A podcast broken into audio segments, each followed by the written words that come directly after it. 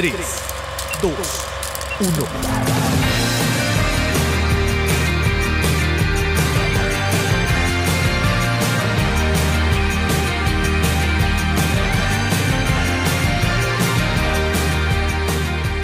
Pues vaya, vaya Tacubaya, no estábamos muertos, nos fuimos de parranda. Después de tres meses, tres meses y medio. Y a ver cuándo volvemos, ¿eh?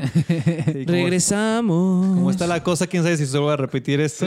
Porque Fue nuestro aniversario, güey. El segundo aniversario fue en, octubre, noviembre. Ay, no, no. septiembre, septiembre, octubre. Sí, se- segundo, sí, segundo octubre. Pero mira, ve, lo importante es que si fueron los que tenían que irse y están los que tienen que estar, carajo.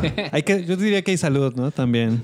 También hay salud, hay salud. Pues bueno, no sé si se acuerdan, pero este es postcréditos donde hablamos de estrenos de cine y series, así como a la semana. Entonces, pues somos tres impertinentes. ¿Quién está a mi derecha?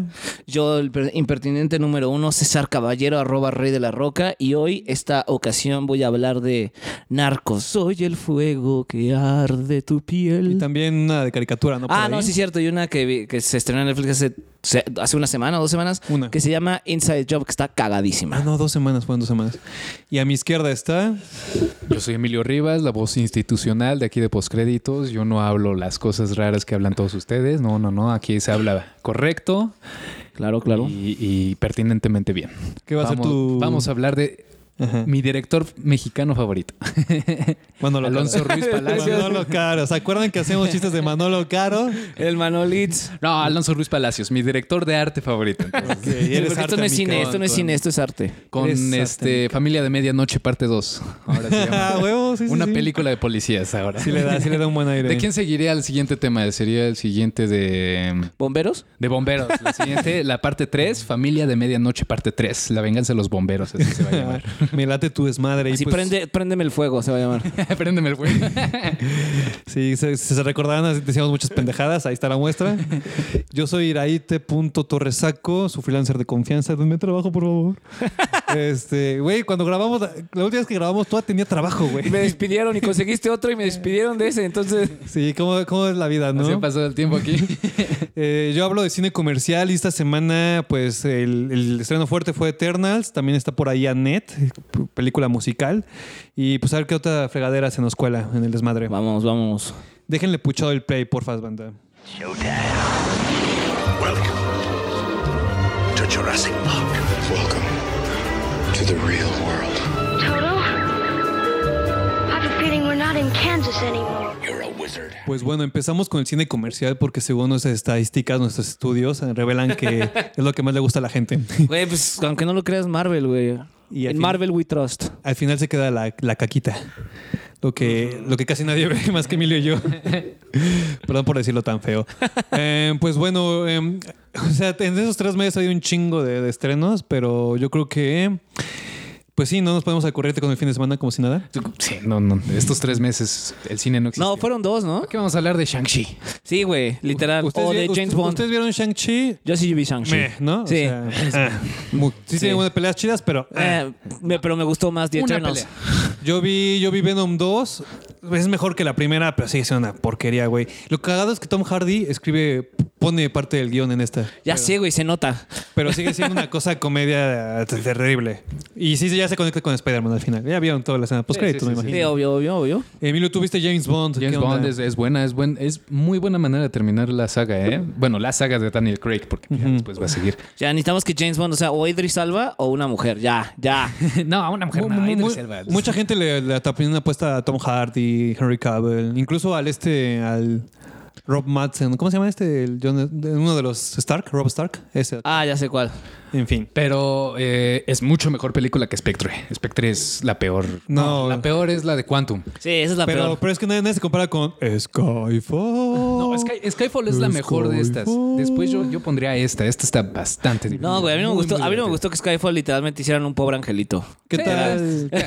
Pero es buena peli, la ¿Qué tal la- las agentes? Ana de Armas y la otra actriz que no recuerdo. A la. Ana de Armas aparece bien poquito, pero lo hace muy bien. Neta, está muy chida, muy divertida como lo hace. O sea, hablas de esta chava afro, afroinglesa, Sí. ¿cómo se llama? No, ah, eh, Ese, que es el nuevo 007, ¿no? ya, ya se puede, sí, ya se puede decir spoilers, ¿no? Sí. es la nueva 007, entonces tiene como un pique con Daniel Craig, que está muy divertido. O sea, ese tipo de cosas sí le agregan un chingo. No que en Spectre, Dios, si se quedaban callados. señor Bond.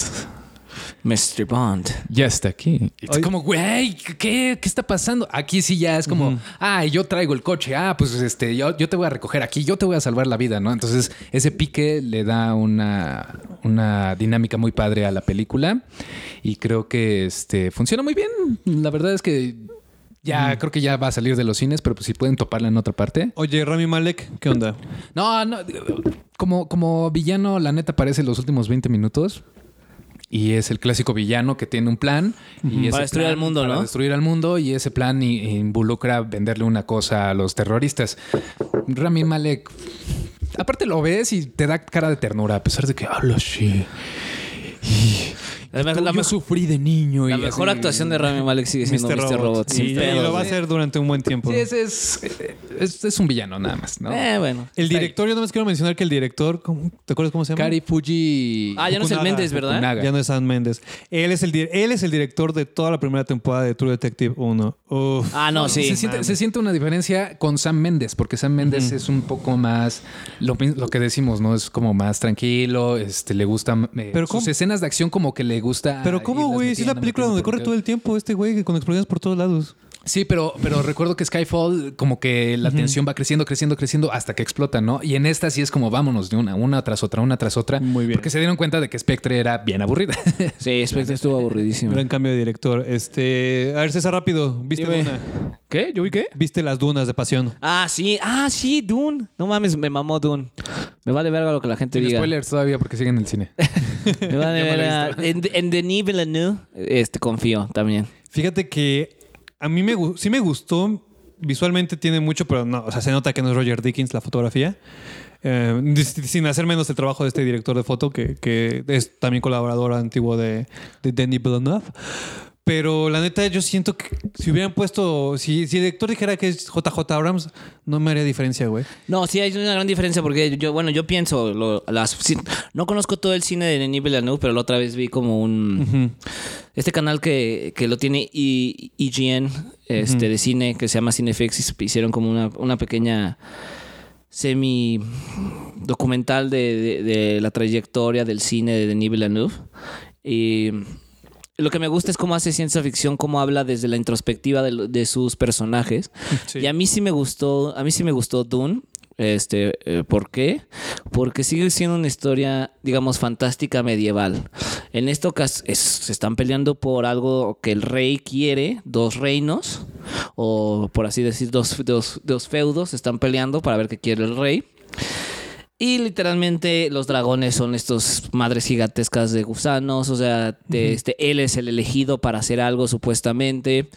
Y pues sí, es una historia fantástica medieval de como de este estilo que se lo estoy contando, pero llevada a la ciencia ficción y eso está de huevos, güey. A mí sí me gustó. Mira, yo, yo la neta es que veo Blade Runner, bueno, me acuerdo de Blade Runner 2049 y la verdad es que tiene como más, más, más autoría o más cosas como del gusto de, de tal cual que Denis Villeneuve se toma el tiempo para poner. Y siento que como esa película fue un fracaso comercial, a mucha gente no Lástima, le gustó. hijos de su puta madre. Sigo enojado con todos ustedes, culeros. Pues es como este tipo de cosas que dice Emilio como cambio de director en James Bond. Aquí se ve que le dijeron, oye, güey, te vamos a dar este proyecto, pero por favor hazlo un poco más convencional. Y, y siento que tiene como... O sea, yo la neta... No, pero también sí le hicieron caso, porque él dijo, güey, va, lo hago, pero hay que partirlo en dos. No mames, todo el libro no cabe en una película. Ah, sí, no es un libro como de mil páginas. Hay que, hay que tomar en cuenta que el libro es de 1968. Yo lo que leí, como por ejemplo, mucha gente decía, "Ay, se ve obvio que ese güey iba a hacer esto. Era obvio que... Y yo, bueno, yo pienso, pues sí, porque la historia lleva 50 años y es como parte del, del canon de todo lo que conocemos de fantasía cultural. El héroe de las mil máscaras. Sí, literal, es el héroe de mis máscaras. Un chingo de George Lucas también se fusiló un chingo de este, ideas, ¿no? Sí. Ideas de ahí. No se fusiló, tomó, tomó prestado en, en el nivel creativo. Se inspiró. Y se inspiró. Y Dune es, es la, digamos, es, es el piso de todo lo que conocemos ahorita como ciencia ficción del espacio en cine. No puedo hablar de literatura, evidentemente, pero en cine por lo menos sí Dune es la, la base, güey. Mira, nada más eh, también quiero mencionar que o sea, no tiene punto de comparación con la de David Lynch. No la he visto completa, pero no. pero no, está por rarísima la de Level. Sí. Hubiéramos visto la de Jodorowsky, güey. Eso hubiera estado rarísimo. y pero, pero la gente, la gente, ¿tú has visto el documental de la duna de Jodorowsky? No. Está muy, muy interesante, muy. Yo sé, yo lo vi con nuestra compañera Jazmín en la uni cuando nos dejaron Donde quiera que a ver este allá en Tezapán ya juntada. ¿Qué? Bueno, es el otro chisme para acá. este, Está muy, muy bien hecho, muy interesante. Y la verdad es que sí se veía que el güey era un genio. Estaba loco, pero era un genio. Ahorita ya está más loco que, que de genio. Pero, no, o sea, la gente que dice, no, su peli- esa película, la de Jodorowsky, hubiera sido mejor. No, güey, o sea, no mamen. No. Entonces, no se puede hablar de algo que, que no se terminó Exacto, de no se puede o hablar sea. algo que no se puede hablar algo que no existe, güey. Es, Es, como- que- es como si dijeran aquí en México la gente que es como Frida, güey, pero si Colosio hubiera sido presidente estaríamos mejor, güey. Ay, o sea, Sí, hubiera abarcado demasiado, nunca lo sabremos, jamás Nah. se sabrá. eh, quién sabe qué es lo que Pero bueno, pasado. esas, digamos, esas son las.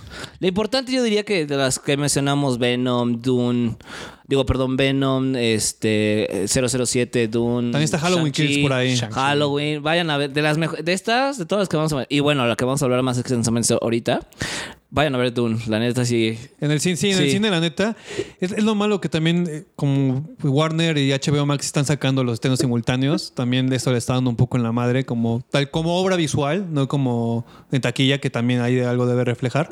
Eh, James Bond sí está exclusivamente en IMAX. Y, eh, güey, el misterio de Soho.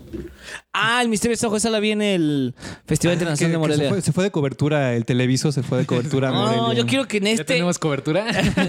Ya tenemos poderes de prensa. Y según yo era el que trabajaba prensa, güey. No, yo quiero que en este podcast se toque el documental de mi hermana, que por cierto fui a verlo. no, Es- cuando se estrene, por supuesto que lo vamos a... Bueno, ustedes no están para saberlo ni nosotros, pero para contarlo. Pero esta Carolina Caballero Covarrubias es productora ya de, de cine independiente del CCC y así. Y tuvo, se estrenó su documental en Morelia Y ganó. y ganó mejor documental mexicano. Síganle en la pista, las hostilidades se llama. Las hostilidades. Neta, neta, síganle en la pista, se ve que está muy interesante. Estar en Cineteca. Sí, esa, esa, esa, Claro que esa sí. pesta, pesta mamador de cine. Sí, exacto. Pero bueno, vi, yo sí vi el misterio de Soho. Me pareció una, una, una historia entretenida. O sea, es como. No, no es como lo típico que haría Edgar Wright. No se siente como el humor de Edgar Wright. Se siente como de vez en cuando. Pero como que Edgar Wright dijo, quiero hacer yo mismo. O sea, yo ya conozco mi estilo. Sí. Yo ya sé lo que me gusta. Quiero intentar algo más. Un thriller psicológico, policíaco, mm, de suspenso, misterio. Y dijo, va, lo voy a intentar. Y me, y literalmente sí me, me gustó la historia. No se me hace la mejor en, e- en esa, en esa categoría. Pero, por ejemplo, para, no sé, como tú dices, para la ADO, para, no sé, estás con tu novia, novio un domingo y la, y la, la ven, la rentan o la ven en Netflix, Amazon, donde sea, y dicen, ah, vamos a ver esta. Sí, sí, sí, siento que es para ese estilo. A mí, a mí me entretuvo, pero no se me hizo realmente buena. O sea, sí tiene, tiene momentos donde se ve que él se quiso arriesgar en otro terreno, otro género. Y, y aparte sí le salen ciertos momentos de comedia que sí son muy sello de Edgar Wright, pero está bien porque son adolescentes, entonces están ahí como en el coqueteo, juego, ajá, ingenuidades. Es una chica que viene del, del campo de la nada de Inglaterra y llega a Londres y se instala en Soho y todo el desmadre de la universidad, que son unas perras sus amigas, como, es, es una novela de adolescentes en ese aspecto, ¿no? Sí. Y ya es como esta cosa del pasado donde ya entra Anya Taylor Joy. para mí la película fue ella, güey. O sea, yo, yo, yo adoro a esa mujer. No, y también para mí, la película son ellas dos. Ella es la, Sí. no conozco la actriz. Thomasin Mackenzie. Thomasin Mackenzie, que es de eh, Jojo Rabbit. La actriz de Jory. Y este, Anna Taylor Joy, que es la de Gambito de Dama. Esas son unas, esas son unas, no señoras, unas mujeres actrices. Ah, sí, no. la- Mujeres actrices van a, van a- va- ellas dos van a romper madre en unos 5 o 10 años. Ya están rompiendo madre ahorita. Yo, yo vi, yo vi Old, esta película de M. Night Shyamalan con Gael García. O sea, horrible película. Todo, todo en esa película está mal. Todo, todo. sí, sí. Pero de lo poco que se rescata es la actuación de ella, De ella, y del otro morrito, que es su hermano, que también es una actriz que ya. ah, el actor. de Hereditary. El de ese Sí. güey, ¿no? Ja, eh, es- eso- esos güeyes, esos güeyes a- a- rarísimas aguantan la. Es una cosa horrible, güey. Pero horrorosa. sí, vean el, vean el misterio, vean el misterio en Soho. Ah, también algo que te quería tocar. Verga el soundtrack de esa pinche película. Está de huevos. Ah, sí, no, es que Edgar Wright todo lo que. Qué raro. Sí, no, él siempre... Es como, es como James Gunn, güey. Tienen como esta cosa en la música que hacen los timing aparte, o sea, la edición, sí, el sí. timing. Sí, lo, lo- lo editan a través de la música y eso, eso a mí personalmente me mama. Te digo porque yo pensé que el Escuadrón Suicida, la primera iba a estar de huevos. Porque vi el tráiler con Bohemia. Sí, también no, no. Supuestamente cuando nos quedamos de ver, vimos el Código Suicida Sí. y lo íbamos a grabar y no- pasa. El primer Escuadrón Suicida pensé que iba a estar bueno porque vi el, El tráiler con, con Bohemia Rhapsody, cómo, lo, cómo lo editaron. Y es que, se ve de huevos. Y no, de la verga. La música también miente, ¿eh? La segunda, se- bueno, esta que salió de James Gunn. Esa- se esa sí rescata. está chida. Está muy larga, lo más que sí está muy larga. Pero está chida. Pero sí, sí, sí. Y pues bueno, entonces, este, pues los Eternos, ¿no? Pues mira, es lo que te quería decir. Los Eternos básicamente es que se trata rápidamente, muy, muy rápido. Son estos 10 sujetos. 5 tienen poderes especiales. O sea, como vuelo, fuerza, como poderes sobre... Sobrehumanos. Sobrehumanos, por así decirlo. Super velocidad, super fuerza, volar, sacar rayos por los ojos, todas esas mamadas. Los otros cinco tienen poderes más como introspectivos, como controlar la mente, este, controlar la tecnología, poder sanar. ¿Qué verga haces, güey? Se escucha, ya, ya abre tus pinches galletas, ya ábrelas, ya, ya que se escuche todo el descargue. Pues, güey, yo tengo los audífonos y no escucha tanto. Bueno, ya. Cinco, cinco tienen estos poderes como, y cinco otros. Y. Este, y como siempre, hay algo- unos, unas bestias malas que se llaman los Di- Di- Divergents o. Divergente. di- algo así, güey. Insurgente. Gran, gran película. Algo, algo así se llaman y por eso vienen a la Tierra para protegernos de esos cabrones. Y no pueden interactuar con los conflictos humanos como Thanos, como todo lo que pasó en el MCU. No pueden porque su jefe, un celestial, les dijo que no pueden interactuar. Qué A menos manera tan chafa de, de Ah, meter a los sí. Eternals. de A menos, a menos que se- si se trata de estos sentinelas, no me acuerdo cómo se llama. Eh, los Celestiales. no, no, los celestiales son sus. Ah, los, este, los monstruos. Los Sí, diver- divergentes, no sé qué. Si no trata de ellos, no pueden interferir. Y lo que sí me gustó, pro. Este, es la película más como introspectiva y mejor fotografiada de, de Marvel. Se, se ve que se atrevieron a hacer algo diferente eh, dentro de lo que cabe. O sea, dentro de la caja en la que se mueven, intentaron hacer algo diferente. Me gustó que su conflicto más poderoso de la película sea un conflicto ideológico y moral de si hacemos esto, va a pasar esto. Este fue el conflicto más, más fuerte, no el conflicto de tenemos que atrapar al malo porque si no va a destruir esto o va a hacer esto. No, su conflicto era más, más personal y eso me gustó muchísimo. Se atrevieron a hacer cosas diferentes, sí, pero todavía no lo puedo explicar bien en palabras, pero aquí en mi cora, que, que retumba por ustedes dos, me dice que, pues, que no me cuajó la película, la verdad. O sea, sí está diferente, sí alegro que hayan hecho cosas diferentes. Eh, esta, por ejemplo, es la primera película de Marvel que se atreve a poner una escena de sexo. Que, digamos, ya están entendiendo que ya su audiencia ya está creciendo. y. También te presenta una pareja este, homosexual, ¿no? Parece una pareja homosexual, es lo que te estaba diciendo, pero sí, ya, sí, ya. No de, ay, Gastón habrá sido gay. no. Gastón, ¿y cómo se llama su el otro güey? El- sí, ya, no, ya sé. Eh, El ayudante. Sí, el ayudante. ¿Habrá sido gay mi Gastón? Pero bueno, no, aquí sí son. Se dice, bueno, es lo que te estaba diciendo antes de grabar, de cómo verga le va a hacer China para censurar eso. Chloe No, Shao. no, la película ya se canceló en China. Chlo- Chloe China Shao, que, que tiene ascendencia china, ella desde que sacó este Nomadland, ahí desde su anterior película, ella dijo, a mí la neta, ah, porque no fue con Nomadland, este, varios, y varias, este, como, no sé, cuando en México, no típico que el gobierno no apoya ni madres de cultura, pero gana alguien, no queremos reconocer al director o al no sé qué, no, tuvieron nada que ver, güey. Entonces, así en China hicieron lo mismo cuando fue lo de Nomadland y ella dijo, no, ¿saben qué? A mí la neta, China me vale, me vale madres, son unos culeros, yo por eso mi familia salió de ahí, yo no, pues, en mi vida pisaría ese país. Entonces, pues nada, güey, diciendo, Ah, qué guerra declarada. No, y la película no se va a estrenar en China. Y en varios otros países, Rusia. precisamente por, Rusia. por la Rusia. cuestión homosexual, no se Rusia. va a. Ya dijeron que ya no. Hijos de su puta madre, pero bueno, ese es, ese es tema para otra parte. Pero a mí, yo te digo, no me terminó de cuajar, me pareció larguísima. Oye, nada más- que es larguísima. Emilio, ¿puedes ver cuánto, cuánto dura? ¿Y quién es, quién es el director de fotografía o directora? Me pareció, me da pareció larguísima. Sí, como, como, claro, o sea, cosas malas, es obvio que tenía que terminar con una pelea CGI, pero por lo menos ya no hay un rayo al espacio. este, pero sí termina con una pelea CGI. No les voy a decir con quién o por qué, pero. Pero sí me, sí me gustó. Y al final, o sea, si lo podría resumir en todo, es se- sí sentí que los, los metieron los Eternals hacia la de a huevo, como Así, como una pieza de rompecabezas que no entra, pero a huevo le pegas y entra. Así fueron los Eternals en la MCU.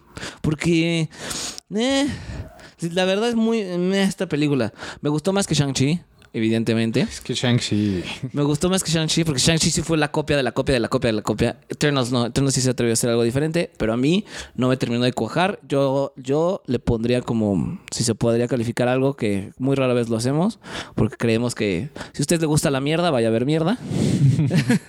este, un 6, o sea, si le gusta el MCU, la neta, sí la, eh, este, que la vayan a ver. Es lo que hemos dicho durante dos Sí. años cada que esté en algo de Marvel. Sí.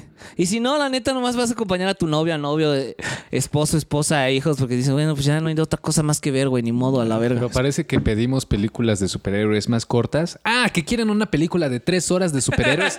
Aquí les va, amigos míos. ¿El irlandés? Do- si el irlandés puede, ¿por qué no pueden los Eternals? Que todo el mundo conoce los personajes, ¿no? Dos horas 37 dura la peli. O sea, dos horas 37 es, un- es demasiado para una película de superhéroes. Estaba. No, no, cálmate. Zack Snyder lo puede hacer mejor, güey. Se- Seis horas divididas en capítulos, güey. ¿Para qué? Eh, El otro día vi un video donde alguien le pregunta, ¿cómo se puede ver tu película? Y, dije, y yo pensé, va a responder, pues, sentándote, viendo la pantalla o en el cine, ¿no? Y el güey responde, mira, hay un capítulo como a las dos horas y media, en este te puedes ir al baño del descanso. Y dije, güey, pues con razón no tienes como una, una capacidad más allá de la, de la forma cinematográfica. Sin ofender, porque sí, eh, admito que el vato sí tiene una cosa, una que otra entretenida, pero bueno. Este. Gran, gran, gran reseña de Eternals. No, pues ¿A, a ti te gustó? ¿A ti te gustó? En mi vida, en mi vida pisaría, pagaría por ver esa cosa. O sea, no la viste. No, no, la has no, visto. la he visto, güey. ¿no? Y la verdad me voy a esperar. No, a no que la esté vean. en- No, la neta no la en vean. Torrento, no, no la vean. Eso lo sigo diciendo y hasta ahorita hasta que me caen en la pinche boca. Lo mejor de la fase 4 de Marvel sigue siendo Loki. Loki sí me gustó. Loki sí se atrevió a decir algo. Loki expandió el pinche multiuniverso. Loki está de huevos. Pero ve cómo tienen que llegar ya entonces a, a tener que hacer historias mucho más largas en series de televisión para poder crear algo que de veras sea diferente. Porque sé que Loki, WandaVision y estas otras sí lograron hacer algo diferente porque eran una serie de Sí, televisión. Pero sus películas parece que se quedaron ahí en lo Sí. mismo y en lo mismo y en lo mismo. Y llega una que, que lo intenta y no he visto la película, pero sí vi críticas que decían sí se quiere hacer algo diferente, pero al mismo tiempo la propia directora se ve que tiene problemas por la fórmula de Marvel. Entonces, como tiene la fórmula de Marvel y al mismo tiempo quiere acá ponerse bien introspectiva, pues chocan estas dos cosas porque son cosas muy, muy diferentes que hace que la película pues, se convierta en lo que es ahorita. Sí, ¿no? literal. Y creo que lo entiendo. O sea, Yo creo que diste el clavo. Nomadland. ¿Qué, qué, qué le hizo pensar al ejecutivo de Marvel viendo no este Nomad? Sí es Nomadland. Sí, Nomadland, sí. Nomadland. Wow, esta, esta es- sería esta directora que está aquí debería de dirigir una película de Marvel. Kevin Feige, que Es como, es ¿qué como pasó ahí? cuando, cuando Ang Lee eh, dirigió Hulk. Sí. Ah, sí, güey, que estuvo rarísima, güey. Es una, acá, una cosa de la mente y de la psicología humana que un hombre puede tener. de No, estuvo rarísima esa mamada. Es una película rarísima que nadie recuerda y siento que Eternals es a lo mismo, ¿no? O sea, Mira, ni es es, que ni es filosófica ni es Marvel. es, es esta tendencia que la verdad me parece algo muy culero, que Marvel está agarrando a pequeños directores emergentes de arte que tienen una voz, a ponerlos a hacer madres como de, mira, tienes 100 mil millones de dólares para hacer peleas bien cabronas, a tus personajes ponle esto como de tu, de tu, De tu cosecha, de ¿no? tu cosecha, pero nosotros, tenemos- nosotros te vamos a decir cómo se va a ver visualmente. Porque lo mismo le pasó a Capitana Marvel. Son dos directores que el otro día investigué que solamente tienen como dos películas. Una es de arte que na- a nadie le gustó, pero que Ryan Gosling ganó un par de premios porque actuó en ella. Y así hay como otras tres, cuatro que son de Marvel, así que nadie, nadie sabe quiénes son los directores, pero no es porque son de arte, amiga. Yo no sé, yo no sé, yo como que vamos a ver si eh, Warner dentro de lo que está haciendo su desmadre del, del canon de DC. A lo mejor de Batman, que es como un director, Matt Reeves, que hace cosas muy bien entre, entre lo comercial, pero sabe encontrar como cosas choqueantes. O sea, la trilogía del, del planeta de los simios Ah, tiene algo que aportar. Y ahí tiene varias más películas de este director, entonces a ver qué, qué hongo. Pero sí, ya basta, ¿no? sí, ya basta, Marvel. Basta más bonitos de capa. No, ya- Marvel, lo- Marvel se está. Lo, lo único, lo único que quiero es ya que sea diciembre para que se estrene pinche Spider-Man, para que ya me confirmen si va a estar Toby y Andrew Andrew. Garfield o, van a ser tres Tom Hollands. Pero, pero de ahí en fuera, ¿qué sigue después para Marvel? Ah, bueno, Black Panther, el multinivel. Black Panther 2, la segunda de, Doctor Capitana Strange, Marvel. que la es- segunda de Captain Marvel. Esa, esa la tengo un tantita esperanza, güey, la de Doctor Strange. Tantitita. Pero mira, ve, como somos unas perras que nos gusta el consumismo y más del entretenimiento, pues evidentemente vamos a ver todas esas mamadas. Yo vi Shang-Chi, pero casi casi por obligación. y Sí, güey, porque que- ese día nos fumigaron la casa, no teníamos nada que hacer. Estaba tan emperrado viendo esa peli que, que- que estaba tan aburrido cuando aparece Abominación y le parten la madre en dos minutos a Abominación. Dije, pero ¿por qué me pusieron esto en el tráiler? ¿Por qué no podía ser una sorpresa?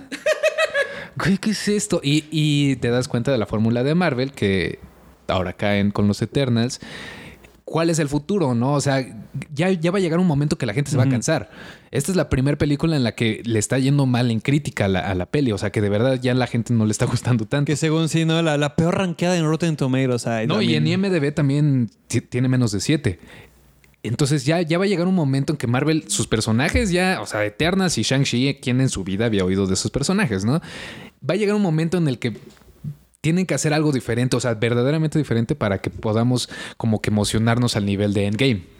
Mira, dice César que ya por favor le pares a tu desmadre, Emilio. Estás Ya, consumiendo. ya le bajes a tu. Ya estás, te estás poniendo muy violento, güey. Mi, mi- era, mi, era mi sección y apenas hablé como tres minutos en total. Porque ni viste la puta película, hijo de Dios. Gracias a Dios. Sí, bueno, ahorita vean los Eternals. Pues no, pero más bien, yo creo que lo No. que podemos decir es vean Dune. Sí, yo creo que realmente lo más rescatable en estos. O sea, si quieren ir ustedes a un cine comercial, al Cinépolis, al este. No sé, vean por favor este. Dune, más o menos. Este. James Bond, un poco más chévere. Y pues a lo mejor entonces es Edgar Wright para palomear. Pero va, ahí está eso. Lo que sigue yo, yo sigo, yo merengues. Sí, sí, sí. el- la serie, el audiovisual chiquito. Cámara.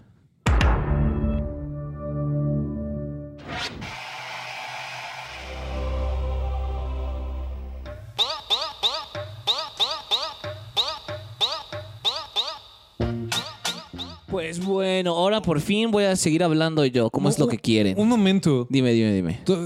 Vamos, estamos escuchando la intro, güey. No, ya te vamos a cancelar, güey. Vallarta, ven y cancela a mi amigo, por favor. ¿Por qué? ¿Por qué? Ah, sí, güey. Pues como que por qué. no, pero güey? es cierto, estoy 100% de acuerdo con lo que dijo Vallarta. ¿Por qué? Pues, Chespirito, me lo están cancelando No, yo estoy, otra yo vez. estoy 100%. Mira, como yo, como yo sigo a Vallarta y bueno, lo he dicho en este podcast, no tengo miedo de admitirlo. Para mí, Vallarta es el mejor estandopero mexicano. Sacó una. El Washington Post le, le preguntó ese pedo. O sea, oh, si te quieres expresar más de lo que pudiste hacer en este podcast, te damos este espacio. Este. Y lo, lo aceptó y sacó como una pequeña columna rápida, como de. Rápida. Y ya dio ahí más, más explicado su punto y dijo. Y dijo por qué le sigue cagando Chespirito. Y explicó que, güey, si a ti te gusta y es con lo que creciste, pues está chido, güey, también. O sea, como, por, como por ejemplo tú, tú, te, tú sí te vistes como eh, un, un- un estereotipo de la vecindad del chavo. Tiene Moderna. todo el sentido. Si fue del siglo XXI, ¿no? Ah. Sí, literal. Literal. Pues es como si, les, si a ustedes les gusta Marvel, ¿quién nos- ¿quiénes somos para juzgarlo si les gusta. Chespirito? Sí, ustedes... Pero dense cuenta que está mal. o sea, te- tengan, tengan el valor de decir, bueno, está mal, pero ¿qué? Lo- No, cuestionense, cuestionense. Aquí, en este podcast se ha dicho, cuestionense todo. ¿Por qué me gusta esto? ¿Por qué no me gusta aquello? Porque estos güeyes dicen que tiene esto de bueno, porque hay gente que dice que tiene esto de malo. Nada, voy a cuestionense valorar. todo. Nada tiene sentido. Esto, esto de que la gente dice, a mí nadie me va a hacer cambiar de opinión, güey, red flag. Literal. Entonces, cada quien sus gustos, pero, pero sí, Pero cuestion- sí. cuestionense cosas. Sí, cuestionense cosas. Si les gustó Chispirito, pues chingón. Entonces, ya vamos a cambiar la cortinilla, ¿sí o no? Exacto. No, porque sigue estando cagada. Pues sí, ¿no? Eh, El, próximo, el próximo año va a cambiar de cortinilla porque va a haber un cambio de empresa, César. No lo sabemos. Quédense la siguiente temporada. Este, vamos a hablar de la, la gran N, que es eh, Netflix. Exactamente dos eh, series. Una que se estrenó hace dos semanas, que se llama Inside Job, de animación. De- el productor es el, el creador de Gravity Falls, entonces, Alex Hertz. entonces ya sabrán que más o menos tiene ahí...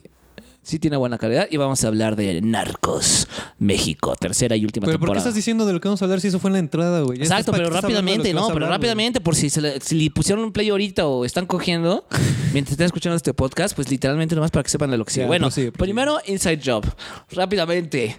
A mí sí me gustó, sí me hizo reír, está de huevos, ya que la segunda temporada, a ti, Raid. Eh, es lo que le estaba diciendo Emilio hace, hace ocho días que te vine a visitar. No, hace 15 días que te vine a visitar. Este, te- vimos la carrera de esa vez de la Fórmula 1 que ahora ganó el Checo. Eh, y terminando la carrera, ¿qué hacemos, güey? ¿Qué, qué, qué, qué chingados? ¿Qué es nuestra vida? Ah, pues vamos a ver en Netflix está, esta serie que el Tyler Sykes está cagado. Vimos tres capítulos, güey, así de una sola. Qué cagada serie. Es una serie muy, muy cagada. O sea, de rápido es como.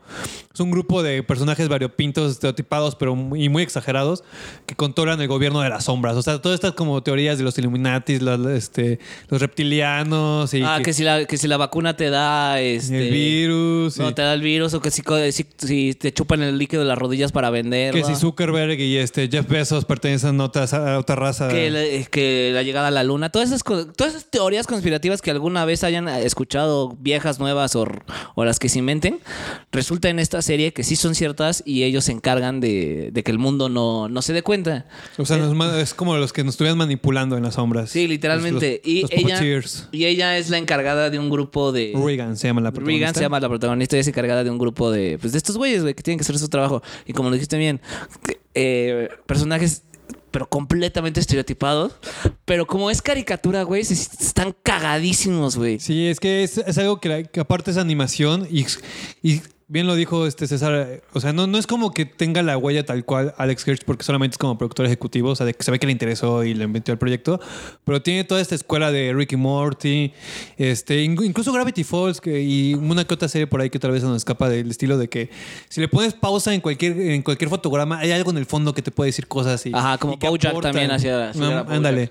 Entonces, este, sí, tiene un montón de. eh, O sea, lo que. Lo, yo creo que lo que la verdad más disfruté es que tiene un montón de referencias súper pendejas y muy, muy disfrutables de cultura audiovisual, güey. Ah, Gr- sí. Gringa y que obviamente Sí, cabrón. por anexo nosotros entendemos, pero de maravilla, güey, de maravilla. O sea, me quería acordar una cuando te vine a ver, güey, me quería acordar, pero es que son tantas, hay, hay varios capítulos que dicen tantas, pero sí hay unas que son más atinadas que otras, no, no. La verdad es que es un buen retortijón de risa, son 10 capítulos, menos de media hora cada uno. Sí, ya tiene como este es el modelo de Netflix, que es la primera parte, entonces la segunda parte va a llegar eventualmente, si, si la vamos a ver. Y fíjate que a pesar de que al principio es un poco desesperante porque no sabes como qué onda con los personajes, sí se van desarrollando más o menos y terminan muy bien, la verdad, el arco de la mayor, de los más importantes. Ajá. Se, se ilustra bastante bien. El, chis- el chiste que más me gusta cuando tienen encerrado al robot presidente, que primero lo torturan enseñándole Friends. Ajá, sí, sí, Y luego sí. le empieza a gustar, entonces lo torturan ya no enseñándole Friends, ya no, ya no, ya no diciéndole lo que sigue de Friends. Verga, güey. o sea, son chistes así tan pendejos. Sí, sí, sí, sí. dan putero de risa. Me quiero, me quiero acordar de otro, güey. Ah, del este. eh, eh, Güey, quiero, quiero desaparecer porque este güey me está, me está stalkeando. Pero, güey, es el, es el vato más hermoso de todo el mundo. Es como un James Bond. No, tengo que hacer mi protocolo fantasma. Sí, vamos a hacer el protocolo fantasma, a desaparecerla de la realidad. Un montón de cosas así, güey, ¿no? Increíble, muy, muy, muy cagadas. Está, está muy cagada. Sí les yo, no, yo se la recomiendo mucho. Es, es capitular, literalmente. No hay Sí. como un hilo conductor de todas las. ¿Qué? Son ocho capítulos, ¿no? Diez, dije yo. Diez. Y creo que sí son diez. No, no hay, no hay ocho capítulos. Digo, no hay, no hay un hilo conductor dentro de los diez capítulos. Cada es que se trata de. El, un capítulo se trata de la gente lagarto, otro de. El capítulo de la semana, ¿no? Sí, Ajá, literal. Otro es de, la- de los terraplanistas, otro es de un pueblo que vive en los ochentas. Ah, sí, que te- eso también está Es- es- eso tiene un montón de cosas de Stranger Things, güey, que le hacen bajita la mano, así le meten así durísimo, güey. Y T también por ahí se cuela, no. Increíble, güey. La verdad es que. O sea, si podemos tener una lista de los chistes, ahorita Emilio ya estaría riendo bastante porque sí. Ese, No, sí, tipo, Emilio, ese tipo de eh, cosas no, sí te la- gustan, ¿verdad? Ella, ella, esa, esa, esa mamá, este, nos metemos cosas, cosas que marean. Y, y, y- Como el hongo. Que el- ah, no, el científico. El científico, ese güey, supuestamente es como un doctor y todo el tiempo está en ácido. ah, sí, porque siempre está drogado, porque es un drogadicto. Sí. Así podemos verla, güey. Está cagadísima, véanla. Véanla si quieren. Literalmente pasársela bien, cagarse de risa y algo. Pero si, si quieren bajar a la estúpida realidad y recordarse, verga, que de la chingada estaba, está nuestro país eh, con el crimen, es Narcos México. Güey, un- qué, qué- qué- qué gran hilo conductor. ¿eh? Obvio, obvio. Ese giro de 180 grados, ese plot Eso twist nadie- ese- Shyamalan, ese- ¿eh? ese- exacto, ese ni Shyamalan. que sigo diciendo hasta ahorita, Narcos sigue teniendo el mejor intro de Netflix. Esa puta rola. Soy el fuego que arde Porque, tu porque aparte quien, quien edite esos, esos intros, la verdad, el- muy buena este, búsqueda de la imagen de archivo. Sí, sí, sí te da como un feeling así como de ah, caray. Bueno, si no saben que literalmente tratan Narcos, Narcos es una producción original de Netflix que pues, han seis temporadas, pero se podría dividir en dos. Tres temporadas de Colombia y luego fue Narcos México con tres temporadas, que esta es su última. Y pues, evidentemente, este, primero hablaron de... eh, las primeras dos se trata de Miguel, eh, Miguel Ángel Miguel Arellano Félix. No, no, no. no los Miguel Arellano Félix. Sí, el jefe de jefes. eh, que bueno, eso era un capo en los ochentas, junto con Amado Carrillo y Don Neto, que eran los jefes del cártel de... eh, ¿Cuál era el cártel? Bueno, ahorita lo. ¿Lo puedes googlear? No, porque. No, es que es- no es como que tal cual el cártel, pero es el güey que. En Guadalajara, empiezan en Guadalajara, güey. Ajá. Pero... Empiezan en Guadalajara y Arellano Félix es el que quiere unir como a todas las demás No, plazas. era Miguel Ángel Gallardo. Ah. No, Miguel, Án- Miguel Ángel Félix Gallardo. Es la gran chingada, güey. Enséñale algo de historia a tu amigo, Qué bueno que nos rifamos con la investigación, ¿no? Sí, no y, y eso, ¿sabes qué es lo que más cagado? Que lo llegué a ver y, güey, me desvelé viendo Netflix, este, Narcos, güey. Y, oye, ¿qué pasó en tal capítulo? No me acuerdo, güey. Así soy. Estaba muy cansado. Ah, Así, así soy. Bueno, eh, es, es- las primeras dos temporadas se tratan de Miguel Ángel Félix Gallardo con el pedo de Kiki Camarena. Miguel Ángel era este Diego Luna. En esta última temporada de Narcos México, aparte de que sale Bad Bunny, Ah, sí, cierto. sale Bad Bunny, se trata de todo el pedo que, que, que se traían los Arellano Félix, eh, el cártel de Tijuana, contra los de Sinaloa, que eran este El Chapo y compañía. el Chapo, El Mayo Zambada, eh, no, el Chapo, el Güero y ah, otro que no me acuerdo. Era el Chapo y el Güero en ese entonces, que eran los jefes de y el Azul, pero lo matan al Azul. Y el pedo, el desmadre que estaba haciendo el, el amado Carrillo, el Señor de los Cielos, en, el en Juárez. Que es en, en, en Juárez, en el cártel Juárez. Entonces, literalmente, el pedo es saber quién controla pues la mercancía y cómo como pues ya se está cayendo todo el imperio de estos capos gigantescos de Escobar, del cártel de Cali, de cómo ya se está yendo a la verga este Ah, pues sí, sí, porque supuestamente cuando empezó la primera de, de Narcos era como regresando en el tiempo un poco con lo de Colombia, ¿no? Sí. Y aparecen personajes de Colombia, ¿verdad? Aparece, Sí, por cierto. ejemplo, aparece parte de- del cártel del Cali, aparece Escobar. Sí, cierto, cierto, cierto. Este, Wagner pero- Moura. Sí, pero sí, pero en esta en esta temporada de Narcos se trata del declive de pues estos capos gigantescos, que lo- el único que tenemos por así decirlo vivo, que es bueno, es que nadie sabe si está vivo o muerto, es el Mayo Zambada. Es- si estuviera si está vivo tendría que ahorita que como 78, 75 años el Mayo. Si ya hay Mayo si nos está escuchando ahí en la sierra, cámara carnal. Bueno, y que también Bájate, que- bájate y tráete tantito algo. Que el Señor de los Cielos dicen que si está vivo o no está vivo. Sí, bueno, ese güey sí creo que se, ese güey sí creo que se quebró. Las Pero bueno, conspirativas. yo no, no eh, son 10 capítulos, voy en el 9 y cosas que siempre me han gustado en Narcos, bueno, todo esto es esta introspectiva de del bueno, el bueno no es tan bueno y el malo no es tan malo. Por eso es una gran diferencia de Narcos a las narconovelas o El Señor de los Cielos o todas estas mamadas que sacaron en los La últimos Reina del 10 años Sur y- que trata del narcotráfico. Que eso sí siento que es una apología. Aquí no, güey. El Aquí se ven. Aquí sí se ven todas las metidas de pata, los culeros que eran, que nadie, nadie tiene. Todos se traicionan entre todos por el dinero, por El la gobierno droga. también lo meten, güey. El gobierno lo mete. Es lo que me gustó aquí. Tocan el pedo de Colosio. Y literalmente así, así sin pena ni pelos en la lengua, dicen: al Chile lo mató el PRI. Y, también desde la pasada, cuando fue todo la- el arreglo de que se cayó el sistema con Salinas de Gortari, también dan su buena, su buena embarrada sabrosa. Sí. ¿Sí fue con Salinas de Gortari cuando se cayó el sistema o fue con para Cedillo? Para que entrara Salinas de Gortari. Ok. Sí, pero entonces está, y eso me gusta, o sea, que hay una, hay una crítica totalmente a todo, que todo, todo, no importa en qué nivel de poder, llámese lo más alto de Estados Unidos o lo más alto de aquí del presidente, hasta lo más bajo al, al pobre policía de Juárez, que se la, se la vio en la Luis- calle. Luis Gerardo Luis Méndez. Gerardo Méndez, todo está coludido, todo es un pinche cochinero, todo es una pinche... Estás un mierdero de lodo y todo está coludido y no te puedes salir de ese sistema. Aunque quieras, no se puede salir de ese sistema. Entonces, lo único que pueden hacer tanto los buenos, por así decirlo, la DEA, como los malos, que son los narcotraficantes, es vivir a través de ese sistema o tratar de. Y lo dice, y lo dice, y lo dice muy bien Amado Carrillo en, en la serie. Mira, la mala, aquí en este negocio se trata de buena suerte y mala suerte. Y no puedes luchar contra la mala suerte. Corras o corras, al final y al cabo te va a agarrar la mala suerte. O sea, pero lo único que tienes que hacer es eh, si te agarra, que no te destruya. Nomás es que no se caiga toda la verga. Pero de que te va a, de que te, de que te va a llevar la mala suerte, te va a llevar. Entonces, Mira, algo, que yo quiero rescatar, y mira, estoy, estaba buscando en, en Spotify el buscador, porque en, en febrero del año pasado hablamos de la segunda temporada de Narcos. Ahí sí pueden buscar el programa, es el número 21. Y este. Esto, esto que dices de la DEA, pues porque. Para que, o sea, yo creo que la gran diferencia, yo no he visto estas narcoseries, pero llego a ver un- de repente en el 9 que aparecen como anuncios así, es que todo el tiempo son estos güeyes y todo el desmadre que tienen estos güeyes de viejas y peleas y la chingada. Y, y aquí un, un- parte de lo que va en contra de este, este género, por así decirlo, entre comillas, o tendencia culera, es que está la perspectiva de la DEA, de- o sea, y hay una que otra perspectiva de políticos y así, y sí se ve este, pues no, no, no es directamente la perspectiva literal de un solo lado del narco, así, bueno, de, que fueran los narcotraficantes y pasándose la bomba. Entonces yo creo que esto es lo más, más valioso. Y bueno, sí tiene, yo creo que es, es un... eh, En ese aspecto, eh, hablando de industria, es un foco interesante para, para México, su- sus actores, directores, porque, bueno, está Chema Jaspic como El Señor de los Cielos, Luis Jardo Méndez, Este, Diego Luna estuvo. Diego Luna estuvo en la primera, bueno, y en la primera también estuvo Tenoch Huerta y este Joaquín Cosío. En esta también sale Joaquín Cosío. creo que esa primera, la, que más- la neta, es la que más me gustó, güey.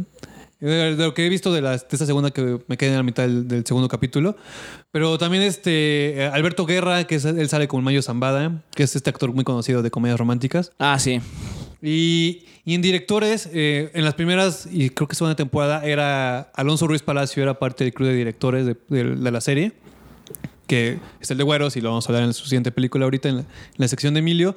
También Wagner Moura y dirige un par de capítulos. Wagner Moura dirigió que es Pablo Escobar en las primeras dos, dirigió el 5 y 6 de esta temporada. Y también una de las direc- directoras, bueno, o sea, es mujer, es esta Alejandra Márquez Abella. ¿De qué te suena ese nombre, Emilio? Ella es de. Ay, ay, ay, espérame. Prueba, prueba cineteca. Tum, tum, tum, tum, Chavo, tum, ya- ya tum. apenas a Chile, güey, a Chile reprobé la escuela por estas mamadas. Apenas estoy regresando, recuérdame, la neta. Las niñas bien, es la directora de Las niñas bien. Gran peli. muy, Y- muy buena peli. Y pues la verdad es que, bueno, yo la sigo ahí en redes sociales y sí, como que hubo un cierto furor en este aspecto de producción en esta última, porque va a ser la última, ¿verdad? Temporada. Sí, ya es la última, ya se acaba Narcos. Vamos a ver. si- Narcos, narcos. Sí, Narcos como el consenso. Sí, porque no creo que se vayan que Narcos Perú. No, Narcos Frontera. Narcos Frontera México, Estados Unidos. No, porque sí, a mí, yo creo que si le hubiera, a mí, creo que si le hubiera sacado una última temporada más, o sea, una Para cuarta. alcanzar a porque, lo del Chapo, porque ¿no? o sea, te digo, voy en el 9. Voy en el 9. Este, más falta un capítulo que es el 10, pero apesta que va a acabar con, con el pedo del Chapo escapándose la primera vez de la cárcel. Siento que va a acabar la serie, Sí, siento, sí. siento. Me da algo, me da A mí me gustaría, sí, que ya tocaran más en la. A la actualidad, güey, ¿no? sí, a todo, todo el desmadre que traían con el, con el Chapo. O sea, todo eso. Pero también entiendo, o sea, ya se acabó esa época de los 80s y 90s, donde eran estas figuras semi, casi como semidioses de, lo, de, de los jefes de los cárteles. Escobar, los de Cali, este, el Mayo Zambada, el Chapo, el Señor de los Cielos, el Güero, este, Amado Carrillo. Este señor No, no, el que era Tenoche, no era Amado Carrillo, era este.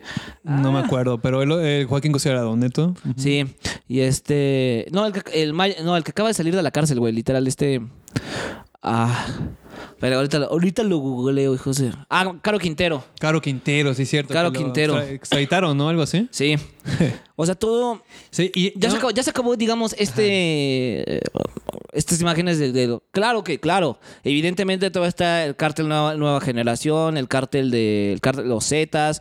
O sea, claro que sigue existiendo el narcotráfico en México, pero ya no, o por lo menos. Claro que van a existir jefes de, esos, de, de esas pinches organizaciones. Sí. Pero ya no están. Ya no. Ya no. Ya no se ven esos tipos de, de jefes como los De Arellano. figuras, sí, los Arellano. Félix, todas esas mamadas, ya no, ya no existen. Fíjate, fíjate que, que no lo había pensado de esa manera. La verdad es que me, aclaraste un poco la, la mente. Si fueras ejecutivo de Netflix, estaríamos en otro pedo, güey. Pero sí, yo le, yo le sacaría más y la última temporada yo estaría 100%. Lo que fue ya al principio de los 2000 y, y ya lo, lo que andamos, que el cártel de Sinaloa se volvió el, el mero mero de este país, güey. El jefe de jefes, Sí, con señores. el, con el Chapo, como lo dijo Diego Luna al final de la segunda temporada. En Sinaloa están los vatos más jaladores, güey. Pues bueno. Pero sí, ahí están.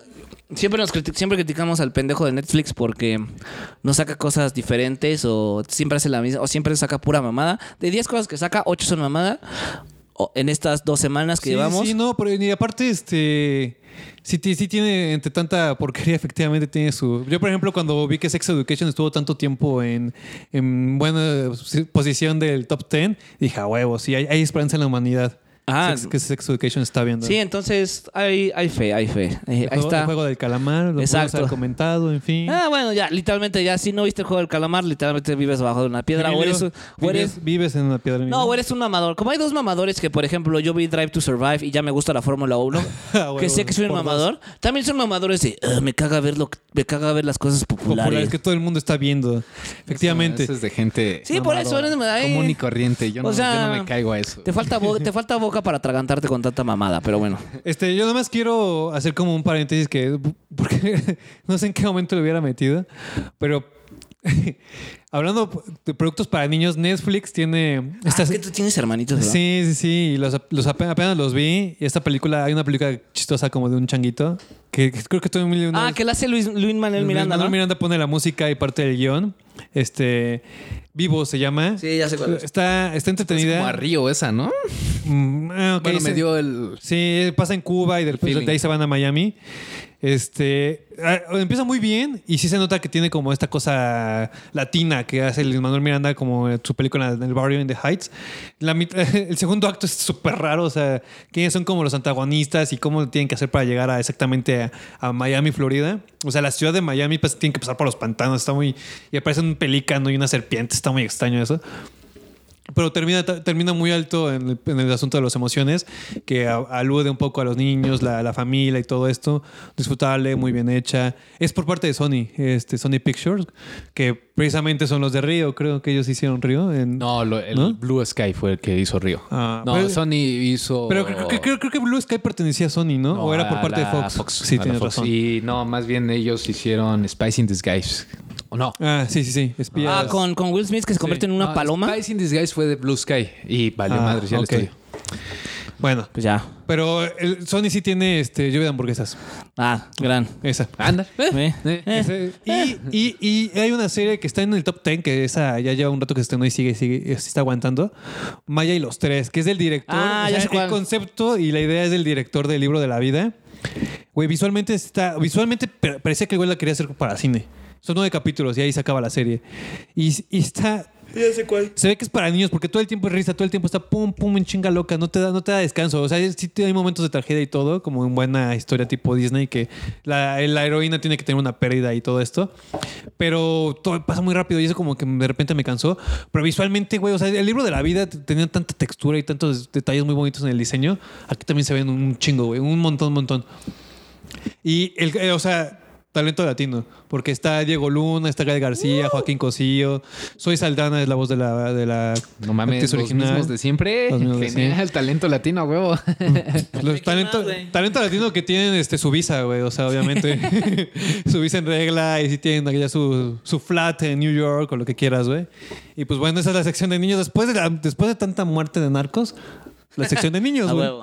Gran transición. Sí, o, o sea, Bueno, güey. mejor, aquí- tran- mejor transición. Hablando también de narcos, pues vamos a hablar de policías. Aquí, aquí se ve que sí tenemos, este, pensamos el programa, lo, lo escribimos muy bien. Cabrón, todo- güey, los caleteamos. y todo el Tenemos pedo. todo súper mega controlado, ¿verdad, Emilio? Sí.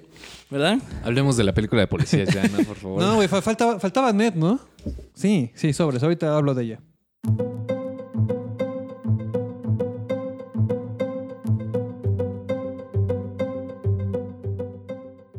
Rápido, cinco minutos. Annette, este musical francés con producción mexicana también es que también es importante. Es un buen fin de semana para Para México ganó Checo, el mira, Checo en tercer mira, lugar. producción mexicana de cine. Checo en tercer lugar. estuvo en Morelia. Exacto, tercer lugar para Checo. El Canelo, como siempre, ganó ayer. Como siempre.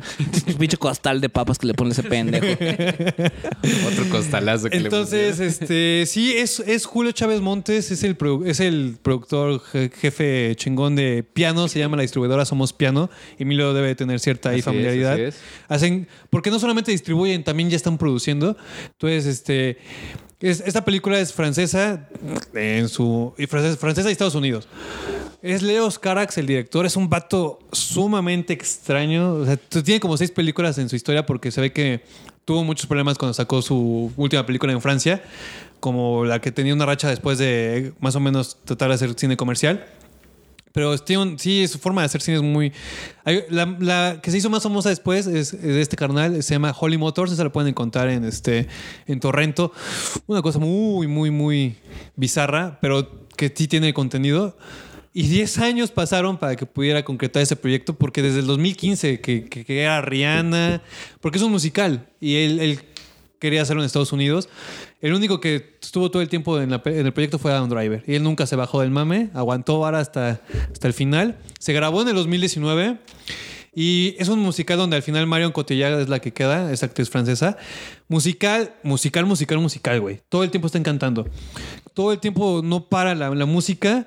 Hay ciertos monólogos de repente. Porque el vato, eh, el personaje de Adam Driver es como un este, estandopero. Y Marion Cotillard es una cantante de ópera. Y son, se hacen pareja. Y es como, como esta cosa de que los medios de California, Hollywood, así como los chismes, incluso tienen sus cortinillas como, y en la noticia de la semana vamos a la pareja más famosa, no sé qué, y aparecen los güeyes, ¿no?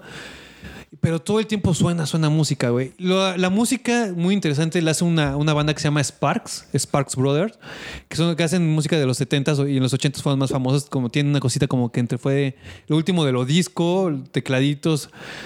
No son realmente tan famosos, creo que de hecho son más famosos en Europa. Pero sí hay dos, tres canciones que yo, los- yo estuve escuchando en YouTube, que al menos en una, tipo en una peda, este, ¿cómo se llama este bar de, del centro, güey? Que es de locas. ¿La Puri? Que aunque en la Puri en algún momento suena, un, cachito de su canción para echar acá como el, ritmo, el, el paso sabrosón. Y, güey, no, la forma en que está grabada, güey, qué pedo.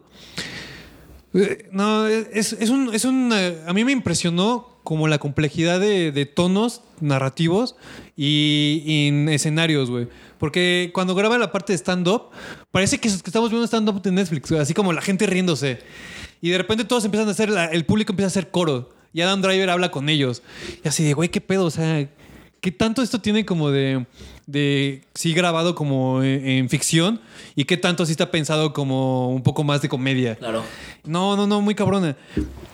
Y se llama Ned porque es la, el Marion Cotillard y Adam Driver tienen una hija que es la que les va a cambiar el, paradigma a los dos de su vida. Porque una, eh, Adam Driver empieza a dejarse de ser famoso, Marion Cotillard sube más, una pelea de egos, la, llega la niña, se llama Ned. O sea, eso no sé, no sé qué tan spoiler que es, pero se los quiero decir.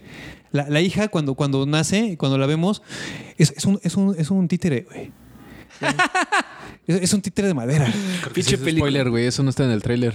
Pinche película mamadora. Pero es, y eso, o sea, sí, sí es un pequeño spoiler, pero de ahí, tuta, no mames, no, no, es, no es ni la mitad de lo que vas a ver. Y solamente los personajes fuertes son este Adam Driver, Marion Cotillard, como a mitad de la película se deja ver por X y razón. Este, Howard Wolowitz, güey. Howard Wolowitz a partir de esa mitad tiene un cierto parte de, la trama donde él tiene un peso importante. Nada, se deshace de la ñoñería que era de Young and Theory. Da un- una buena entrega. Todos en rango, en rango actoral están muy bien. Y, y el cambio de género, no, o sea, a mucha gente le va a molestar. Bueno, de hecho, las críticas, a mucha gente no le gustó. A mí, a mí me molestó por momentos, como después de la hora y media, porque dura casi dos horas y media, güey. Dos horas veinte. Después de la hora me cansó un poco como que la trama no agarraba rumbo, pero conecté, sí, muestra muchas emociones. El, final, el final es destrozante, güey. La neta sí, hay un- una cosa... No, es la verdad, sí, hay que... No, es- no es que vayan a verla tal cual. a- si pueden, en un mes se va a estrenar en movie. De hecho, hace en agosto, a principios de agosto se estrenó en Amazon Gringo, entonces Lo también sé. ya está en Torrente. No está en Cineteca ahora de Emilio, ¿no entró? está ¿Sí? Claro que está en Cineteca, por supuesto. Es solamente en cines comerciales está en Cinemex, en Cinépolis no, no la metieron. Eh, en Reforma, de hecho el miércoles de en Reforma que estuvo el Checo, al poco rato fue la, la premiere ahí en 222. vale mucho la pena ver porque a pesar de que tal vez no le guste y ahí eh, puede tener sus fallas, pero te va a dar de qué hablar, te va a dejar con ganas de decir qué pedo. Es una experiencia, ¿no? Sí, no, no, está, está muy cabrona. Y yo, yo de verdad, este, Sara, espero que la puedas ver pronto, porque tú que sí te gusta el musical, sí te vas a, te vas a sacar de pedo. Y nuestro amigo este, Sergio Padilla, donde sea que estés, te mandamos besos Ah, y te abrazos. prometo, prometo verdad, te lo juro. Ay, Emilio, hueles bien rico. También, también, también ese güey le va a fascinar, le va a fascinar, le va a sacar, le, le va a sacar de onda. Y este sería como. Pero es que sí es cine de arte, ¿no, Emilio? Sí, no, claro, pues si está en Cineteca, es Cine de arte. Obvio, si está Duna, es porque. Todo lo que esté en Cineteca. Si estuvo es en. Jajas, también, ¿no? o sea. El Jajas. sí, ganó Venecia, güey. Oh, obvio. ahora Quítale ese premio a ver al Joker. El Jajas. El jajajas, el bromas. Bueno, este, vas a ocupar tu lugar, ¿Ya, César. ya, me, ¿Ya me vas a dejar hablar o No. No, no, maldita sea. dejar de No, nunca, güey, para eso vivo. Emilio, por favor. No, la verdad es que Annette sé que era una de las películas esperadas en el circuito cultural, precisamente por eso, porque es un director, ya sabes, raro, extraño, y además eh, el, el- el elenco que trae y un musical tan extenso, o sea, la neta el tráiler se ve como de esos trailers a la Moulin Rouge o Australia, ¿te acuerdas de esas pelis? Australia nunca, todo- nunca la vi. no, no. Exagerado. De- del tráiler, el tráiler. Sí, sí, sí. Es diferente, ¿no? Pero de esas películas experiencia, ¿no? No, sí, y, se, y se van a quedar corto porque se van a dar cuenta que va por otro lado en ese, y en la onda audiovisual, tal cual. Pero pues mejor regresémonos a nuestro país, a, a, como dice César, a regresar a nuestra realidad tan terrible, tan asquerosa, Cruda. tan cruda, tan fea como lo es la ciudad de Miserable. México, como lo es México, un hermoso país lleno de gente terrible. Y una buena película para dar a entender eso es eh, Familia de Medianoche. Familia de Medianoche parte 2, una historia de policías, así se llama la película oficialmente, aunque no le guste eso a Alonso Ruiz Palacios. ¿Tú qué opinas? ¿Te gusta? Perfecto. Güey, ya está pichado. O sea, así, así estamos vendiendo afuera de Cineteca en los puestos piratas. Sí, curioso, ¿no? O sea, primero salió las ambulancias, los policías.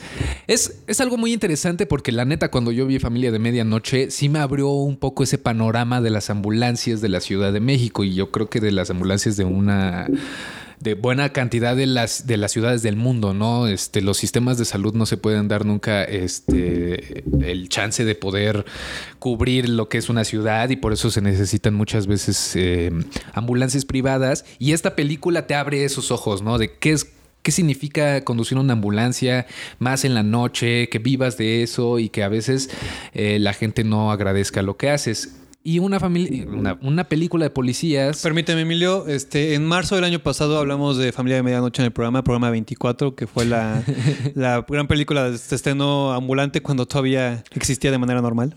Fue de las últimas películas que vi en Cineteca antes de que arrancara la, La pandemia. cuarentena. Este, gran, gran peli, neta. Está en Netflix. Está en Netflix. Es una, siempre va a ser una gran recomendación. Y otra película, esta es de Netflix. Netflix es eh, una película de policías. Acaba de estrenarse hace una semana. No, no, no, este, este, no, Se este viernes. Este viernes, este viernes que fue viernes 5. En Cineteca Nacional, en algunos cines, ya sabes, de, de circuito. Y en Netflix, del director Alonso Ruiz Palacios, que dirigió eh, Güeros y Museo. Ahora nos trae su nueva película. Otra vez con. La neta es que Alonso Ruiz Palacios ya tiene un estilo, ¿no? Y Ya sabe lo que quiere hacer. estilo, ya sa- sabe exactamente lo que está haciendo. Lo vuelve a hacer. Este es un que es una, una ficción, un documental. Es un poco de esto, un poco de ambos. Mira. Eh, ah, la primera Ajá. mitad es una especie de ficción documentalizada. Sí. Y a la segunda mitad ya es un documental con poco de ficción. Es, es, es, es difícil tener, ponerle en un género esta película porque es muchas cosas a la vez. Eh, que, que eso, a la neta, como experiencia de cine normal o como experiencia de película normal, Convencional, yo diría, convencional, no va a ser, ¿no? O sea, la neta, no esperen llegar y van a ver una historia de punto A a punto B, sino que los va a llevar en distintas cosas. También ni siquiera es como que podamos decir, trata acerca de dos policías, ¿no? En la Ciudad de México y de las aventuras que han tenido a lo largo de sus vidas, cómo las cuentan. Ya después cambia y descubrimos que son este, en realidad actores. De eso trata la peli, ¿no? Eh, es una reflexión acerca de lo que es el trabajo policial. La neta, sí, únicamente de la Ciudad de México. O sea, sí habla de la Ciudad de México, sí habla de avenidas. Está- de la Ciudad este estado, Estado de México. eh, Estado el- de México. Esta, esta zona de, la zona metropolitana de la del país, de, de la Ciudad de México, ¿qué es ser policía dentro de esto? ¿no? Es una reflexión acerca de qué afecta, qué- cómo vemos nosotros como sociedad a los policías, cómo vemos la gente que está alejada de los policías, cómo los vemos, los policías cómo ven a la sociedad y cómo se ven a ellos mismos, ¿no? Y ese, ese es uno de los valores muy importantes de la peli. Hacernos pensar que muchas veces en México, creo que todos lo hemos pensado, pues sabemos que la policía es una mierda, ¿no? Y siempre lo vamos a decir. Mucha gente. malditos yo sé- puercos. Yo sé de muchas mujeres que eh, ven una patrulla de policías y en vez de sentirse seguras, al contrario, es una sensación de, de que, chin, estos güeyes en una de esas no vayan a querer acercarse a mí y me La- vayan a estar molestando, ¿no? la, ban- la banda que tiene mala facha también, o sea, pantalones rotos, meta larga. Lo Sí, digo sí, porque me sí, pasa. o sea, es muy, es muy la, la imagen que se tiene de la ciudad, de la policía de la Ciudad de México y de la policía en general en México, es que están coludidos con el, el crimen, o si no están coludidos, hacen pésimo su trabajo. Son gente que nada más se metió por porque necesitaba una paga y pues ser policía te la da. Y ¿no? le vale madres al final a- como las autoridad, leyes. como autoridad no sirven. Y, lo- y todo esto lo dicen, lo mencionan Y- tal y cual en la película. se menciona, pero también es como, a ver, también vean nuestro lado humano. Hay gente que, te- que neta sí queremos hacer nuestro trabajo, que neta sí existe gente que en algún momento pensó que ser policía en México o ser policía en general es algo bueno, es algo que te va a traer eh, nombre y que te va a hacer este que te respeten y que la gente en la calle casi casi te salude y te vea. Y ay, ahí va el señor policía, ¿no? Sí, como, como esta concepción que se tenía de niños. Sí, no, y en buena parte de- del siglo pasado, así como 70s, 80s, todavía un poco de los 90s, de esas profesiones que eran de, de admirar, ¿no? Los doctores, los maestros, Ajá, los que policías. decías, ¿qué quieres ser de grande? ¿Doctor, policía o bombero, no? O abogado, una cosa así. Eh, tristemente, pues esa imagen que se tiene ya se perdió y aquí creo que Alonso Ruiz Palacios dice, a ver, vamos a... Tengo un tema muy interesante que es la policía, que es la autoridad en México, en la Ciudad de México, ¿qué podemos sacarle? Entonces agarra a este par de actores, los mete a la Academia de Policía y ahí tienen que hacer sus vivencias. No quiero hablar mucho de, de- de todo lo que pasa porque la neta, pues eso está difícil. Ah, entonces ¿no? yo lo voy a O sea, hacer. Ahorita, permíteme, lo por favor, No, Emilio. cállate. O sea, la película va y va a la mitad muy bien, está muy entretenida y en la segunda mitad cambia de género, o sea, no de género completamente porque sigue siendo un documental, pero sí cambia la idea y la ruta que El está enfoque, llevando la, el la película. Vi- visual- audiovisualmente y en narrativa. En todo, en todo, Sí. o sea, todo, todo. Se rompe una pared que si todos vimos que la gente que vio Güeros y Museo ya nos había dado pistas de eso, porque en, la- en las dos hay momentos en la película que el mismo Ruiz Palacios dice, a mí es lo que me gusta, que en un momento se rompa la, La ficción, ficción. que estás viviendo para regresarte a la realidad. Eso pasa en las dos películas y en esta prácticamente toda la segunda mitad es lo que ocurre. Entonces, como te digo, es ese estilo que tiene Ruiz Palacios puede gustar, la neta está interesante, pero a mí muchas veces todavía ah, como que me sigue chocando. Ah, En Güeros y en Museo Ay, como que me chocó. Ay, pues qué chocoso. en esta película, la neta yo la estaba disfrutando mucho, me la estaba pasando muy bien, hasta uno siente mucha empatía por estos personajes, los personajes principales, lo que es este esta mujer policía eh, Montoya y Teresa, que, es- que así se llaman, están contándonos nuestra- sus historias. Montoya él, Está Teresa ella. Súper bien grabado porque neta, mientras esta mujer está conduciendo y hay un güey atrás baleado, ella está contando la historia. Está muy interesante esa situación y de repente cambia a ver las- la, la experiencia que tuvieron estas personas como policías. Eso puede chocar a muchos. A mí me chocó un poco y a- al público convencional les va a chocar todavía más porque no sabes exactamente qué estás viendo. Hay momentos en que ya no sabes si estás viendo la realidad o estás viendo una ficción. Está, eh, que es claro que es lo que quería él, ¿no? Que tú nunca supieras si en verdad lo que estás viendo, si lo que ocurre al principio de la peli, que no lo vamos a decir porque está, está muy interesante, no sabes si es una ficción o es un documental. No sabes si el, el baleado que, que- que acaba- o la persecución que ocurre, lo que sea, es ficción o es un documental. Está muy interesante, es un muy buen estilo de este, de este cuate de Alonso Ruiz Palacios, pero no sé, a mí no, no sigue pareciéndome de todo bien. La neta, la, la segunda parte de la peli me perdió un poco, ya no sabía así como, uy, ahora sí se sintió un documental de policías, ¿no? Ahora sí, este es un documental de que están entrevistando, ni siquiera están entrevistando como tal a los polis. Hay un momento en que solamente los actores cómo se están sintiendo como policías dentro de la Academia de Policías.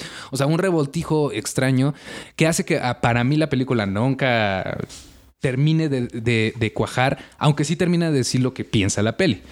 Que Sí. es como la autoridad aquí y en el mundo muchas veces no va a ser respetada y tú como policía o sabes a lo que le estás entrando, ¿no? Y, y eso tienes que estar enterado toda la vida. Bueno, este, yo nada más quiero comentar, Emilio, que, que a, mí, a mí sí me gustó, pero no es como que esté en desacuerdo contigo, porque también es este, es este, esta, este tipo de obras que, pues sí, no, no son, no son para el agrado de todos, ¿no? O sea, no, no, no es para el público en masa. Y, y precisamente lo que busca es este intencionalmente un juego, un juego de, de narrativas, de convenciones, y que tú te llegas a hacer como ciertos planteamientos o cuestionamientos de a ver qué, qué- qué estoy cachando, pichando, o déjenme batear, ¿no? Pero sin duda, el, el- o sea, yo, yo la valoré, la aprecié y la disfruté Porque, güey, o sea, la chamba que debe haber implicado hacer este tipo de, de- de proyecto. eh, eh, es que, bueno, no, es como para desmenuzarles la trama, porque sí, también dice Emilio, es como arruinar un poco la experiencia y, y nos llevaríamos bastante tiempo. Sí. Pero es, es que son los actores en su papel de ellos siendo policías. Están las entrevistas, este, que en algún momento se van a ver, de los que, sabe- que después vamos a saber quiénes son los policías. Después son los actores eh, opinando de cómo son policías. Y, y todo eso es, este, ni siquiera es parejo. O sea, la película está dividida en capítulos y uno va pensando, pues a lo mejor hay cierta estructura, sí, sí la hay, pero es este, por momentos vemos la entrevista de acá, por momentos es la actuación, porque lo que, lo que, lo que sí lo voy a decir, me llama muchísimo la atención que los actores cuando están platicando o lo que, lo que entendemos que es una entrevista de los policías de verdad, ellos lo están eh, platicando a la cámara como si fueran los actores, los policías de verdad. Sí, eso pero, es- pero, eso, pero es un lip sync, o sea, es un lip sync y después enseñan cómo hacen el lip sync, ¿no? Es una cosa Bárbara, ¿no? Tremenda. Neta. Y, y- y- y por eso mismo me fascinó, este, porque, eh, bueno, nuestro compañero Calceto de la universidad, quién sabe si nos escucha alguna vez en la vida, pero él hizo una tesis de que es que tanto puede haber el límite de, del documental como cine y la ficción, con lo que sea, como lo que quieran Ah, llamar la recuerdo que ficción. él decía, tú puedes meter ficción dentro del documental y puedes meter documental dentro de la ficción o siempre van a chocar o siempre vas a estar diferen- diferenciándolos uno con el otro. Sí, no, es- y si llega a ser docufi- docuficción. Y creo o- que esta es la película perfecta para pre- preguntarte eso. Neta, ¿qué estoy viendo? ¿Estoy viendo la realidad o estoy viendo una ficción? O esto- estoy viendo una realidad disfrazada de ficción. Güey, pues Eso es así, lo que pasa. así se siente vivir en la Ciudad de México, güey. Una cosa bizarra, un realismo mágico pendejo. O sea, ¿qué estamos? ¿Esto es real? ¿No? Elon Musk tendrá razón. Hasta eso, hasta eso sí tiene razón él. César tiene razón. O sea, es, es una ciudad tan extrañamente bizarra que solamente se pudo haber hecho una película de policías así como con- con- en esta ciudad, en la Ciudad de México. O sea, no veo esto en, en Nueva York o en Tokio o en Noruega, ¿no? En Oslo. Una película de policías de Oslo, ¿no? Ajá. Esto no pasaría. Sino que precisamente ese toquecito de eh, absurdismo que se tiene en la Ciudad de México le ayuda mucho a la película a, saber lo que es. Más porque sabemos, o sea, la neta yo me reí mucho porque hablan, hablan súper gracioso, ¿no? Así que, que me dice que le digo, que me dice que yo le dije que a- así hablan, ¿no? Así Achi- en achilangado, México, sí, ¿no? sí, achilangado, cagado. Tintanesco, Y se siente muy real, se siente muy agradable en, en ese aspecto, ¿no? Eh, creo que sí, el único problema es que mucho es como, sí, sí, sí, pero que, o sea, ya llegamos a una parte y después esa parte ya se fue a otra parte. Sí, sí, sí. Con- concuerdo contigo. Este, después como de la, de la hora, ya más o menos donde ya se rompe un poco como la parte de la ficción y entramos más a un documental tal vez un poco convencional.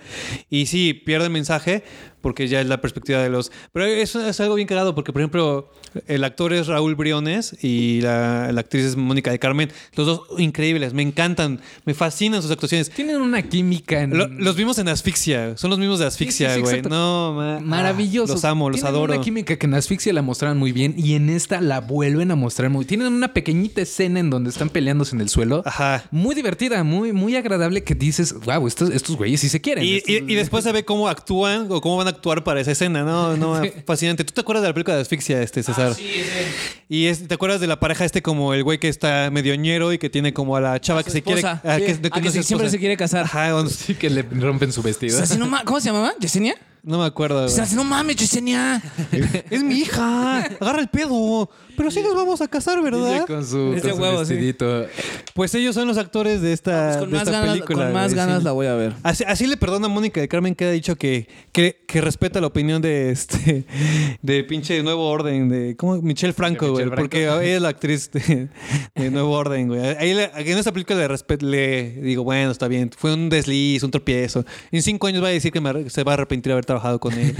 No, pero lo que siempre decimos, o sea, yo sí ya quiero ir cerrando. Lo que siempre decimos es que Netflix tiene una cantidad de porquerías muy grandes, pero por lo regular que te gusta cada dos semanas, ofrece un par de productos buenos.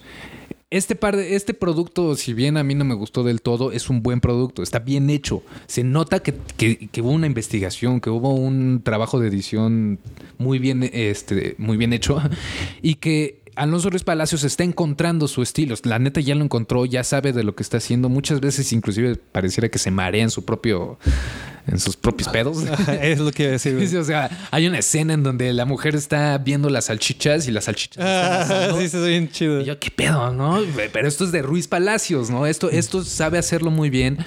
Es, es un buen docum- doc- documental ficción trabajado de una manera muy correcta que prefiero que se vea. La neta, sí quiero que se vea muchísimo más esto que cualquier otra. Ojalá, ojalá, ojalá tenga bastante alcance, la gente lo pueda que al encontrar menos te su posición. Yo tuve conversación, ¿no? O sea, sí hay conversación acerca de qué es ser policía, de que tú inclusive piensas en anécdotas y dices, ay, sí, una vez a mí me tocó la policía en esta situación, ¿no? A mí me tocó, es que sí, ya la policía me han contado que hace esto. Entonces te permite abrir conversación sobre lo que es el trabajo del policía en la Ciudad de México o en, o en donde la estés viendo, que ayuda mucho a la peli. O sea, mientras una película abra conversación, sea buena o mala, que, que llegue, estoy contento. Que llegue a cierta reflexión. Mal, Vete a la verga, Nuevo Orden. Excepto tú, Nuevo Orden, No, sí, para allá. Nuevo orden, este, arriba los, blancos nada más.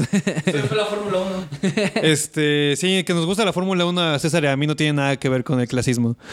Y, nada más, este, eso, esto de lo que apunta un poco Emilio, que me, me gusta bastante, este, el, el actor en la parte de, doc- de documentar Raúl Briones, él mismo, él mismo, sobre todo, él yo fue el que vi que ese güey estaba conflictuado. Sí, sí, sí, sí. Ese güey se le veía la jeta de güey, es que yo estoy actuando en una película de policía, pero yo no quiero ser policía porque los policías son un asco. Él, él- él mismo dice como, es que yo, aquí, aquí me van a decir corte y yo me voy a ir a sentar a tomar un café mientras hay gente allá afuera que neta Que lo se pueden matar rifando, y lo que pueden se está matar, rifando el pellejo todos los días de su vida, ¿no? Y no sabe si va a regresar a su casa o no. Y también él dice, y yo no sé si estas mamás que estoy diciendo con enfrente de mi celular que me pidió Alonso que grabara, vayan a terminar en la película, vale madres.